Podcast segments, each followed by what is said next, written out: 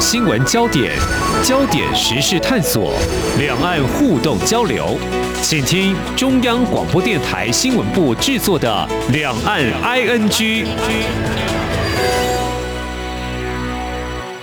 听众朋友，你好，我是黄丽杰，欢迎收听两岸 ING。我们三十分钟一起掌握新闻时事焦点。俄罗斯入侵乌克兰将近一个月，虽然俄乌多场谈判战火尚未平息，那么这场战事却引发各国不同反应。那么期间以美国为首，西方国家对俄国采取一系列的经济制裁行动。那么土耳其跟以色列等国是出面斡旋，中国大陆领导人习近平则和美国总统。拜登呢，十八号针对俄乌情势还有相关的台海议题进行对话。我们知道，由于乌克兰是紧邻欧洲，那么也打算加入欧盟，怎么样来观察欧洲的表态行动？另外呢，我们知道俄乌开战之前频频示警的美国，到现在没有啊如乌克兰所期待的。军事援助动作应该说是出兵了啊。那么至于中国大陆呢，也没有加入国际制裁行列，也没有当所谓的调人，只重申对话解决相关情势的发展呢。我们在今天特别邀请东华大学副校长、欧盟研究中心主任朱景鹏来解析探讨这些国家对各乌开战的应应策略思维，以及它所牵动的影响。非常欢迎朱副校长，您好。啊，非常谢谢主持人，也谢谢听众朋友们。嗯哼，好，副校长，台湾对这场远在八千多公里以外的俄乌交战是高度关注，已经对遭到战火蹂躏下的难民展开捐款跟人道救援，同时在另一方面也饱受台海类比俄乌情势的紧张哦。我们刚刚有提到，在日前美中这场的拜习会对话当中，我们有看到相关的报道，拜登是向习近平重申美国对台政策不变，强调美国持续反对任何面改变台海现状的立场，其实这场的对话理当是以俄乌战火作为主轴的一个对话，但这样子的表态是不是显示美国向中国传达中方必须要某种程度克制，避免台海借此升坡，同时也不想让台海问题牵扯其中？不晓得副校长您的看法？呃，我想国际社会跟我们国内呢，甚至也是两岸，大家都同步的关系。那我个人觉得，目前这一段时间以来，大家都在讨论乌克兰的模式跟台海两岸的模式，呃，到底是像或者是不像啊？那国际社会里面，在去年，尤其在呃中共的军机经常在台海两岸飞来飞去的那一段时间，《经济学人》杂志呢，也曾经在。啊，他们的封面里面特别提到台湾是世界最危险的一个地方。嗯，那我相信在这次的战争啊爆发之前，呃，有很多的讯息认为，只要国际社会能够斡旋，能够去调停，不要让战争发生的可能性就很高。嗯，但是呢，经过这一段时间，有发现了战争毕竟是已经发生了，而且看起来一个月以来。还没有到达收尾的阶段。嗯，那我想在这个部分呢，从美国原来最早的啊讯息发生出来以后，到欧盟的几个主要的呃成员国的国家领袖，比如说像德国的肖兹，或者是像啊法国的马克宏等等。那么都不断的前往俄罗斯跟普京会晤。那我想这个一个背景呢，其实从台海两岸一直到现在乌克兰战争真正的发生，的确是让大家认为台海的问题啊是一个很重要的关键。可是，在战争发生之后，迟迟并没有看到中国大陆在这一方面，呃所做出的任何可能参与制裁，或者是说对这个战争给予比较呃明确的表态。那么因此呢，美国总统拜登在近几天跟中国大陆的习近平的对话当中，特别提台海的这个问题呢，我觉得，呃，中间可能有几个关键。第一个，嗯，啊，美国是不是有求于中国大陆？因为我们看到了这一段过程当中，中国大陆先是在国际社会里面不断的希望能够有对话，那么希望透过对话啊，希望和平谈判，希望透过外交。而来解决这些问题。嗯，那么看起来美国在这方面对于中国大陆并没有参与制裁，显然是非常在意的。所以呢，呃，美国的总统拜登这一次呢，首先先释放出所谓的四不一无意。那么很多人认为拜登的这个说法，包括呃不寻求打新冷战，或者是改变中国的体制，或者是强化同盟来反对中国，以及不支持台独，还有无意跟中国发生冲突。那这几个面向而言，对美国来说的话，可能是一个被普遍认为可能对中国释放出善意的。那另外一个问题就是说，中国大陆呢，对于这个问题，到底美国呃，千万不要做一套啊，说一套而做一套啊。嗯。那呃，认为这是美国的两面的说法，因为他们有求于中国，但同步呢又对台湾做出必要的承诺。可是总体来看的话啊，我们也可以看得出来，就是说美国拜登这一次的说法，呃，他仍然是一个平稳的一个说法，那维持一贯的中国的政策，也就是美国在这一次里面，拜登跟习近平讲了不踩两岸的底线，嗯那么也同时维护台海和平的稳定。那么虽然跟过去的表态并没有很十足的新意，但是对两方面而言，都的确是说出了一个。呃，美国总统的一个想法跟态度，那我想从这个角度去看一下的话，呃，很需要去关注一下，就是台海两岸的部分，也就是，呃，美国的说法到底是强硬，到底是温和，还是强硬跟温和之间，呃，都。掺杂在里面，我想这部分呢，呃，也的确可以看得出来美国的两手策略。拜登在这场 拜习会是重申呢，美方基于《台湾关系法》、美中三公报跟对台六项保证的一个中国政策。不过也表达对北京在台海胁迫跟挑衅行为的担忧。他明确表明，美方反对任何片面改变台海现况的行为。那么对此呢，包括总统府、还有行政院长苏贞昌以及我外交部呢，都表达了。台美双方坚若磐石的外交关系跟友谊哦，诚如刚才副校长您所观察解析的，就是说这次应该是美方呢可能是有求于中国大陆。那我们就继续来看到美国总统拜登在这场会谈当中是向中国国家主席习近平表示，如果协助俄罗斯将面临后果，而也看到中国官媒的报道，习近平向美国总统拜登说。乌克兰危机当务之急是对话跟谈判，早日停火止战。美国跟北约应该跟俄罗斯展开对话，解开背后的症结。同时，习近平还说：“一个巴掌拍不响。”解铃还需系铃人，关键是当事方要展现政治意愿，找到妥善解决的办法。那么，所谓其他方面可以，也应当为此创造条件，暗示美方才是当事人，中方不是。这是中国官媒的报道。所以，不管是从美国的媒体的报道或中国官媒的报道，从这些讯息，是不是可以来做这样的观察？美中双方其实。都不想直接介入这场的战事呢？呃，我想是这样子哈。我们看美国这一次的角色啊，呃，我大概用六个字来综合一下。第一个，他到目前为止可能是旁观者的角色呢，大过于实质的介入的角色。第二个呢，即使是有介入的角色，那他基本上来讲是另外两个词汇啊，一个是说透过军事上的一些援助是。那来进行介入。第二个呢，是透过制裁的方式来让所有的呃欧美国家能够来参与制裁。那所以美国的角色基本上呃是旁观、援助跟制裁。但是呢，在派兵方面呢，实质上是并没有任何的一个动作的。那我想这个部分其实有一个非常重要的背景，也就是这次呃拜习之间的一个对话，我们应该要考量到有一个背景。这就是在冬奥结束之前，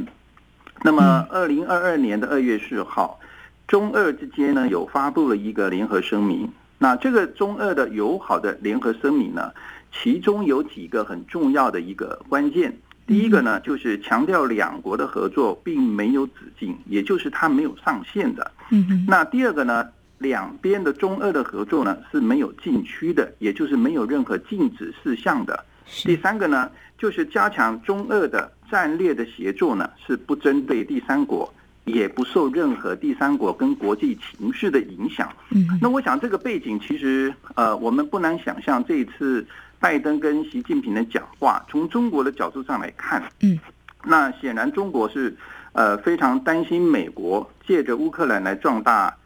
台湾独立的一个立场，这是中国呢相对的比较担心的一面。嗯所以呢，他因此会提出一个比较重要的稳定而有建设性的一个中美关系。嗯但另外一方面呢，您刚提到了中国啊，需要解铃人需要系铃人，这是中国的一个很重要的说法。嗯显然，从这个讲法里面呢，我们可以看到中国大陆还没有决定是不是出手来进行对乌俄之间的战争做出明确的表态啊嗯，或者是谴责。到目前为止，他唯一的表态就是一种所谓的在联合国安理会当中的一种弃权的一种表态。嗯嗯那这个弃权的表态，就在前两天，王毅啊跟呃一个国家的领袖在中国呢举行的一个对话当中，特别说明出来，这个弃权呢也是中国的一种态度啊。但实质上来讲，他认为还不到一个需要做出明确跟谴责，因为还需要继续的观察。那另外一个问题呢，就是美国跟欧盟，或者是欧洲，或者是几个参与制裁的，因为我们了解到现在全世界参与对俄乌战争、对俄罗斯制裁的国家大概是四十个国家左右。是那么，其实，在四十个国家以外的一百四五十个国家，特别是联合国里面有一百九十三个成员国，几乎有一百五十个国家左右呢，还没有做出任何的制裁的支持或者反对的动作。是那我想这个部分其实呃还在期待跟观察当中。另外一方面呢，当然还在观察普丁到底下一个动作会是什么啊？我觉得这个部分呢，可能从中国的角度上来看，应该是可以观察的一些指标。那另外呢，从美国的说法跟做法来看，我们大概有三个很重要的一个呃关键呢去思考。第一个呢，就是美国强硬要求中国呢不得介入，来援助俄罗斯，否则将祭出第二级的制裁。嗯那么这个严重的后果是美国要中国大陆去说明，也就是说，拜习之间的一个对话啊，有软有硬。那所谓二级的制裁，当然大家会认为是在半导体啦、电子产业啦等等。嗯那这是美国现在正在施压，可是呢，相对的，美国还是采取另外一个策略，叫温和劝说。好，嗯嗯那也就是说，温和劝说中国能够配合美欧来支持和谈的协议。那第三个当然要求中国不跟俄罗斯有任何的经济往来。嗯我觉得现在目前看起来，因为中俄之间的一个贸易往来一年大概是一千五百亿美金，那中国跟其他的欧美之间的一个贸易总额达到了一点六兆的美金啊。嗯那我们可以看到这些数据里面，中国大陆可能还要去思考，他之所以不愿意，或者目前为止还没有做出认真表态，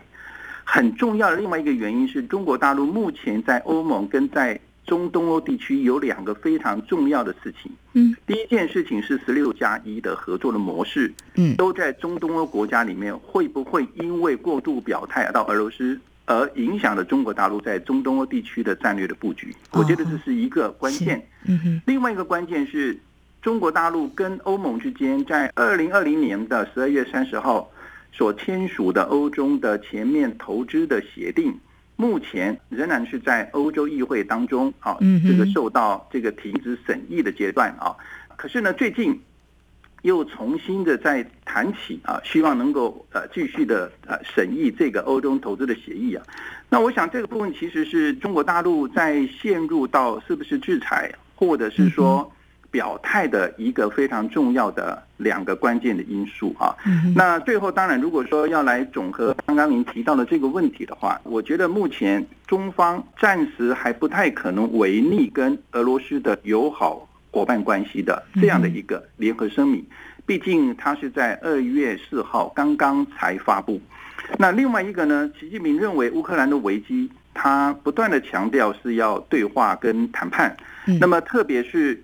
美国的部分，因为这个站在中国大陆立场，或者站在没有表态国家立场，都认为美国要跟俄罗斯里面的对话来解开僵局。也就是到目前为止，美国跟俄罗斯之间还没有进入到对话，目前都还在国际斡旋的阶段。是那我想这部分呢，呃，中国大陆应该会认为不是放任俄乌双方各自说话。是非常谢谢朱副校长您的解析。目前中国大陆我还在审慎的观察，不出手哦，会衡量很多，比如说他们跟欧洲的关系，还有中俄的合作关系到底要进展到什么样的程度。至于美国又会采取什么样的外交方式，我们稍后节目后半阶段呢，我们再继续请东华大学副校长朱锦鹏来给我们解析。其实呢，拜登总统在这周还有欧洲行的安排，那么怎么样来看？美国寻求外交途径来解决吗？有什么样的思维，又会引起什么样影响？我们节目稍后回来。今天的新闻就是明天的历史，探索两岸间的焦点时事，尽在《两岸 ING》节目。这里是中央广播电台，听众朋友继续收听的节目《两岸 ING》。我们在今天节目当中持续的关心俄乌战火的后续发展。那么，邀请到东华大学副校长朱景鹏。那么，副校长刚才跟我们解析了在日前的美中领导人的对话，来看他们对于这场战火所表态立场。那么，刚才呢，副校长您有提到，就是说美国其实感觉是有求于中国大陆。那事实上，美国目前看来，他所扮演的角色是一个旁观者，不直接介入，但是他有军援。的确呢，美国在最近批准了一批军援，包括八百套的防空系统，另外还有反装甲系统，还有这个散弹枪有七千套，另外还有这个榴弹发射器等等这些轻型武器，甚至是无人机哦。但是呢，刚才我有提到，就说拜登在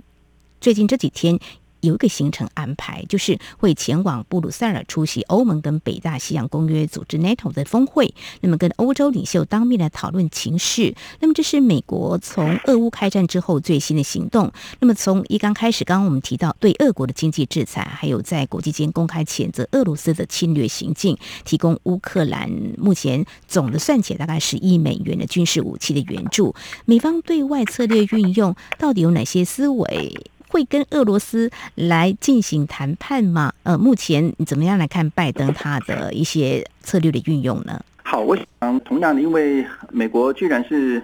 想要维持他的国际上的全球领导的角色，所以在这次呃，因为北约本身的一个宪章的问题，加上呃乌克兰呢。在二零一九年，把加入北约放在宪法里头啊，另外加入欧盟也是放在宪法里头，所以呢，这里面其实夹杂着非常。复杂的一个恩怨情仇啊，那造成这个呃，俄罗斯的普丁认为这二十年来，呃，他积极努力在乌克兰之间有一个非常重要的缓冲，嗯，所以呢，对于普丁来讲呢，他认为这二十年来他所做的努力都白费了啊。但另外一个问题是说，在美国的外交策略的角色，我们可以了解美国。在目前的一个呃动作呢，它一边呃在国际社会上希望中国能够对这次的意见呢进行介入的一些动作，可是呢，另外一方面呢，在俄乌交战的同时呢，积极的提供乌克兰的军事武器。嗯哼。那再一方面呢，他对于俄乌之间的谈判的议题啊，这些议题啊，其实我们可以看得出来，包括乌克兰本身不加入北约。嗯嗯。那第二个呢，乌克兰要成为欧二之间的缓冲的地带。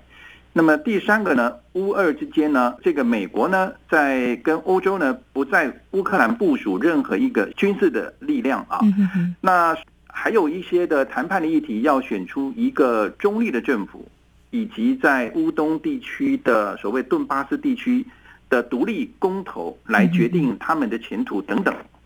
那么。这些的议题，其实在过去的谈判，尤其是最新的一个谈判的一个议题，也是由泽伦斯基所抛出来的非常重要的议题。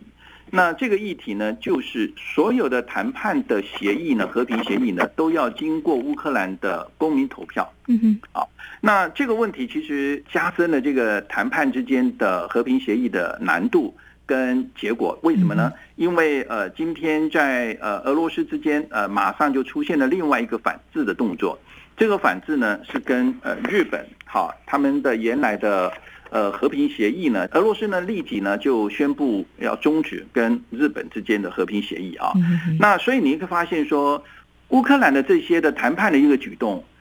啊，以至于说俄罗斯所采取了反制的举动。嗯，那另外一个呢，美国没有对这些和平协议的内容或者是谈判的一些议题做出任何的反应。反应对，所以呢，显然，呃，我的看法是，美国在这里面它的外交的策略大概会有几项啊。就是说，第一个呢，他是希望透过这个过程里面呢，来压制俄罗斯跟中国之间的合作，那进一步呢，能够削弱中俄联手的一个威胁。那么第二个呢，美国是透过乌克兰的危机，然后来激化美国内部的军工产业嗯，还有它的经济复苏，来降低它的通膨的一些现象。嗯然后提高拜登国内的一个民意的声望，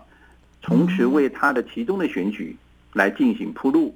嗯那么第三个呢，当然是强化美国在北约的领导的角色啊嗯。那这个美国在北约的领导的角色呢，呃，我们可以看到这一次的俄乌之间的一个战争。呃，其实有集中在三个作战的一个形态，嗯目前存在的是三个作战的形态同时并存。第一个呢，大概是地面交战的状态，这是目前的概况。第二个呢是经济制裁的一个交战。嗯，那么第三个呢，就是现在美国的，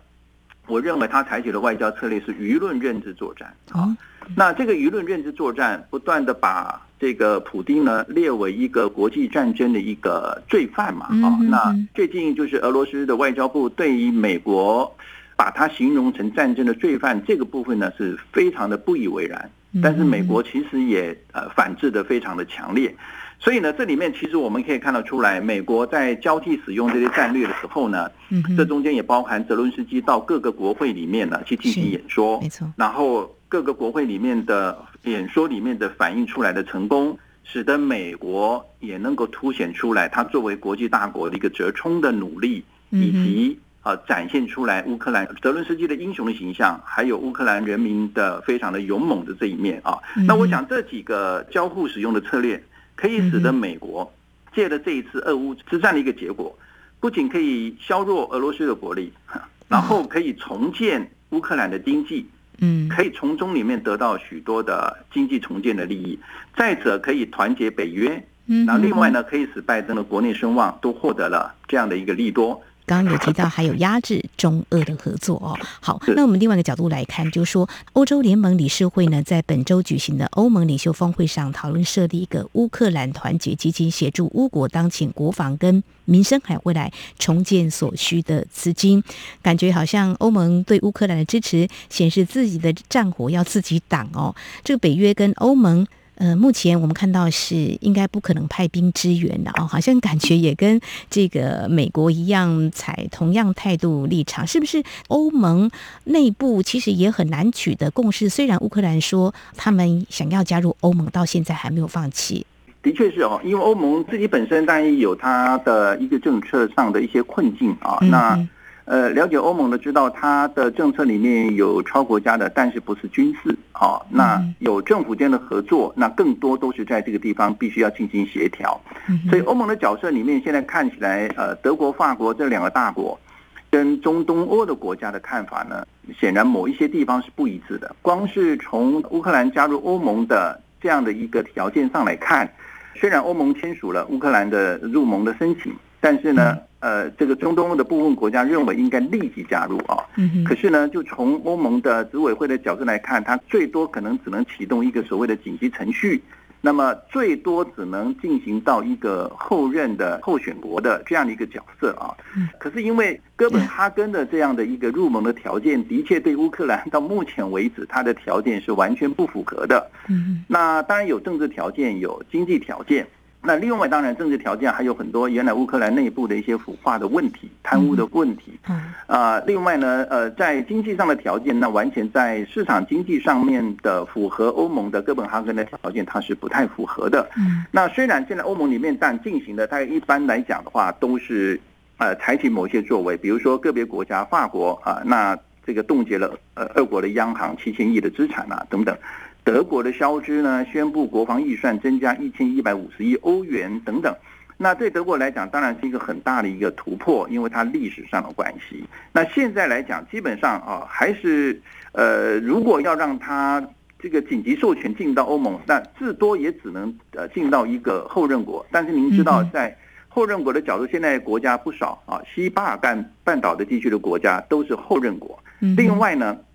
有一个国家像土耳其，它也是一个呃后任国，因为它在两千零五年它就已经谈判准备加入。欧盟了，但是到目前为止，经过了十七年，他仍然没有加入。所以，当这些国家都没有加入的时候，那乌克兰的条件远远不如这些国家。嗯，是不是会因为这样，我个人保持一个保留的一个态度啊？是。那么也持续相关的焦点啊，就是说呢，刚刚副校长有提到，其实俄乌战火导火线之一，就是因为乌克兰他想要加入一九四九年成立的北约组织，当然也写入了这个宪法。最近我们也留意到，乌克兰总统泽连斯基他说啊，乌克兰。必须接受不会成为北约军事联盟成员这个事实。嗯，换个角度来看我来解读，就说那北约所谓的东扩。俄罗斯他这样来看的话，是不是因此就受阻了呢？那这个如果受阻的话，就俄罗斯来看，是不是已经达成他预定的目标？有可能这场战火是不是乐观的话，也许就会停火，签署所谓的和平协议，或者是说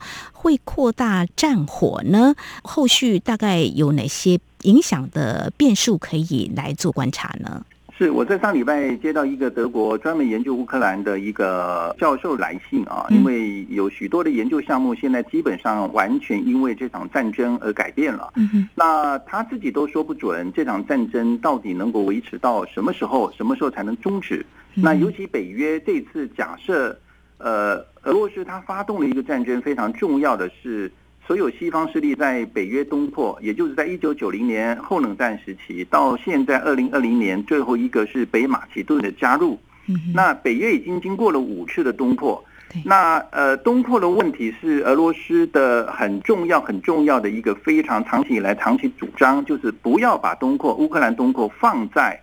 跟俄罗斯的安全问题上面挂在一起。但是呢，显然这一次的战争是跟北约的东扩。呃，刚开始的起因的确是如此啊。那我们看到这个问题的时候，就是说乌克兰它现在是一个伙伴国，嗯，那可是呢，二零一四年的克里米亚战争呢，它是一个很重要很重要的转捩点。也就是说，在二零一四年，呃，普丁的政府里面已经告诉你，我非常在意这些问题。嗯那二零一四年的克里米亚的战争居然是个转捩点。那即便是这样，你们。居然让乌克兰把北约的问题加入呢，放在了宪法里面，显然是对西方国家一个非常重大的一个回应了。也就是说，他这次的战争，那么未来其实我个人看起来，如果说假设北约东扩还有机会，而且这个机会是落在所谓的乌克兰的话，那这场战争大概就没完没了。那当然，未来来讲的话，我们带有几个观察指标。第一个呢，就是说必须等到乌俄战争之间的谈判，在这段过程当中有没有进程？嗯哼，啊，有没有具体的一个结论？那这是一个非常重要来观察这个战争如何阶段性的结束的一个非常重要的一个指标。嗯那另外当然就是美国跟北约这一次到底呃拜登到欧洲里面去进行北约的峰会，嗯，怎么样跟北约的这些主要的盟国来进行这些战略跟战术的讨论，然后。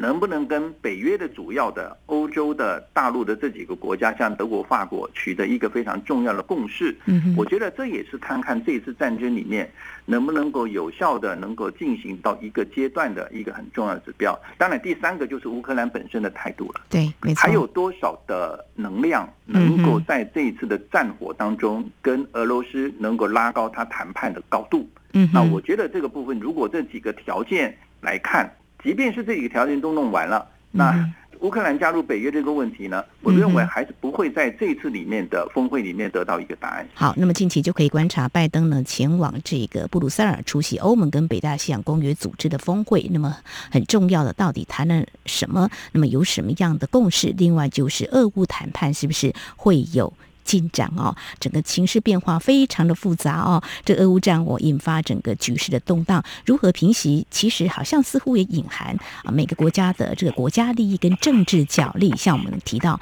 美中领导人的对话，我想就是如此哦。好，我们在今天呢非常感谢东华大学副校长、欧盟研究中心主任朱景鹏非常专业的观察解析，非常谢谢副校长，谢谢您。哪里？谢谢主持人，谢谢各位听众朋友。好，以上呢就是今天节目，非常感谢听众朋友您的收听，华丽姐祝福您，我们下次同一时间空中再会。